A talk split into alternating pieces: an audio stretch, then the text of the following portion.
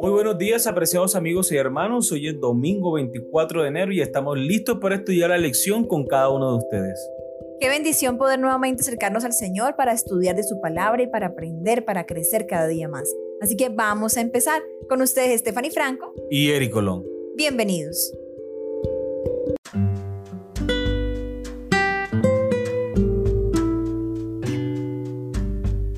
Fin de la oscuridad para Galilea, el título de la lección para el día de hoy. ¿Por qué Isaías capítulo 9 versículo 1 comienza con una palabra más, pero, sin embargo, que indica un contraste con lo que le precede? Isaías capítulo 9 versículo 1. Mas no habrá siempre oscuridad para la que está ahora en angustia, tal como la aflicción que le vino en el tiempo que livianamente tocaron la primera vez a la tierra de Zabulón y a la tierra de Neftalí. Pues al fin llenará de gloria el camino del mar, de aquel lado del Jordán, en Galilea de los gentiles. Muy bien, recordemos la pregunta. ¿Por qué Isaías capítulo 9 versículo 1 comienza con una palabra más, pero, sin embargo, que indica un contraste con lo que precede? Evidentemente lo que quiere transmitir el profeta aquí es la esperanza que viene de parte de Dios. El Señor no se olvida de su pueblo y en algún momento los liberará de la opresión del enemigo, de la oscuridad en la que estaban sumidos por sus propios pecados y las consecuencias a las que ésta les había llevado.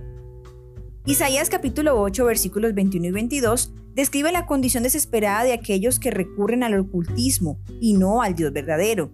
Por donde miren, solo verán tribulación y tinieblas, oscuridad y angustia, y serán sumidos en las tinieblas, como está en Isaías capítulo 8, versículo 22. Al contrario, llegará un momento en el que no habrá oscuridad para la que está ahora en angustia, como está en el versículo 1 del capítulo 9. La gente de la región de Galilea se distingue aquí por recibir la bendición especial de gran luz, como lo dice el versículo 2 del capítulo 9. La nación se multiplicará y se alegrará porque Dios habrá quebrado el cetro de su opresor, como está en el versículo 4 del capítulo 9. Aquí se describe la región del lago de Galilea porque fue uno de los primeros territorios de Israel en ser conquistado. En respuesta a la solicitud de ayuda de Acaz, Tiglat-Pileser III, tomó las regiones de Galilea y Transjordania, pertenecientes a Israel, en el norte. Llevó a algunos cautivos y transformó los territorios en provincias asirias, de acuerdo con el segundo libro de Reyes capítulo 15 versículo 21. Entonces el mensaje de Isaías es que el primero en ser conquistado sería el primero en ver la liberación. ¿A quién utiliza Dios para liberar a su pueblo? Vamos a leer Isaías capítulo 9 versículos 6 y 7. Porque un niño nos es nacido, hijo nos es dado y el principado sobre su hombro, y se llamará su nombre admirable, consejero, Dios fuerte, Padre eterno, príncipe de paz. Lo dilatado de su imperio y la paz no tendrá límite sobre el trono de David y sobre su reino, disponiéndolo y confirmándolo en juicio y en justicia desde ahora y para siempre. El celo de Jehová de los ejércitos hará esto. Muy bien, recordemos la pregunta. ¿A quién utiliza Dios para liberar a su pueblo? Evidentemente a Cristo Jesús, en su venida a la tierra, a ese momento tan glorioso de ver por fin al Hijo de Dios viniendo por todos sus hijos, aquellos que en algún momento estuvieron sumidos en oscuridad, ahora llega a ellos la esperanza de parte de nuestro Dios. Eso nos lleva a la segunda pregunta de la lección. ¿Cuándo y cómo se cumplió la profecía de Isaías capítulo 9 versículos del 1 al 5 Vamos a leer Mateo capítulo 4 versículos 12 al 25. Profecía de Isaías capítulo 9 versículos 1 al 5.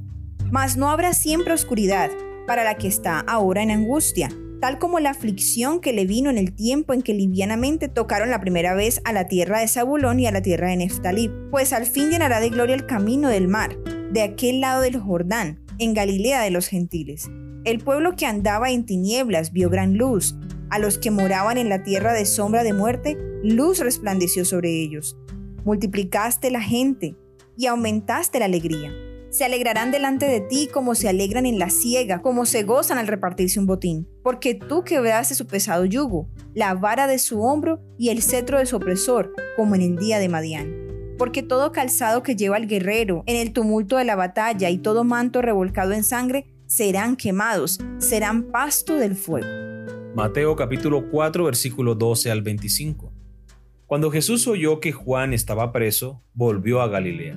Y dejando a Nazaret vino y habitó en Capernaum, ciudad marítima en la región de Zabulón y de Neftalí, para que se cumpliese lo dicho por el profeta Isaías, cuando dijo, Tierra de Zabulón y tierra de Neftalí, camino del mar al otro lado del Jordán, Galilea de los gentiles.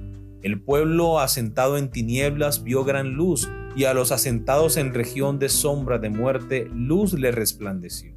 Desde entonces comenzó Jesús a predicar y a decir, arrepentíos porque el reino de los cielos se ha acercado. Andando Jesús junto al mar de Galilea, vio a dos hermanos, Simón llamado Pedro y Andrés su hermano, que echaban la red en el mar porque eran pescadores. Y les dijo, venid en pos de mí y os haré pescadores de hombres. Ellos entonces, dejando al instante las redes, le siguieron. Pasando de allí vio a otros dos hermanos, Jacobo, hijo de Zebedeo, y Juan, su hermano, en la barca con Zebedeo, su padre, que remendaban sus redes, y los llamó. Y ellos, dejando al instante la barca y a su padre, le siguieron. Y recorrió Jesús toda Galilea enseñando en las sinagogas de ellos, predicando el evangelio del reino y sanando toda enfermedad y toda dolencia en el pueblo. Y se difundió su fama por toda Siria, y le trajeron todos los que tenían dolencia, los afligidos por diversas enfermedades y tormentos, los endemoniados, lunáticos y paralíticos, y los sanó. Y le siguió mucha gente de Galilea, de Decápolis, de Jerusalén, de Judea y del otro lado del Jordán, como está escrito.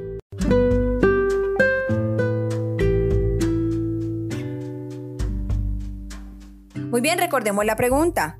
¿Cuándo y cómo se cumplió la profecía de Isaías capítulo 9 versículos 1 al 5, según está en Mateo capítulo 4 versículos 12 al 25? Pues aquí nos está relatando el ministerio de Cristo Jesús y cómo Él cumplió la profecía del profeta Isaías. Él es la luz de las naciones. El Señor eliminó con su gloria, con el poder de su palabra, el corazón, la mente, el alma, el espíritu, cada lugar donde Jesús estaba liberaba a las personas de la esclavitud del pecado, llenaba de luz sus corazones y ahora podían ver el propósito del reino de los cielos para cada una de las personas.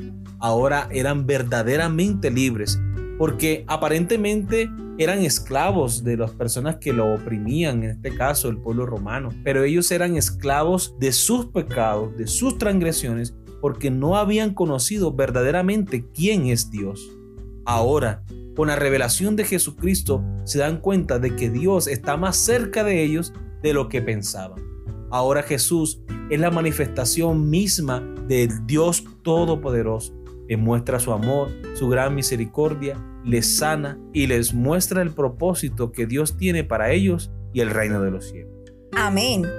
No por casualidad Jesús comenzó su ministerio en la región de Galilea, donde dio esperanza al anunciar las buenas nuevas del reino de Dios y sanar a la gente, e incluso libertó a endemoniados de la esclavitud del ocultismo, como está en Mateo capítulo 4 versículo 24. Aquí es donde vemos un ejemplo perfecto de cómo la Biblia toma hechos que sucedieron en los tiempos del Antiguo Testamento y los utiliza para prefigurar cosas que sucederán en los tiempos del Nuevo Testamento. El Señor combinó imágenes de una época con las de otra, como en Mateo capítulo 24, cuando Jesús relacionó la destrucción de Jerusalén en el año 70 después de Cristo con la destrucción del fin del mundo. Muy bien, hemos llegado a la pregunta final de la lección. Si alguien te preguntara, ¿de qué te ha librado Jesús? ¿Qué responderías? ¿Qué testimonio personal puedes dar sobre el poder de Cristo en tu vida?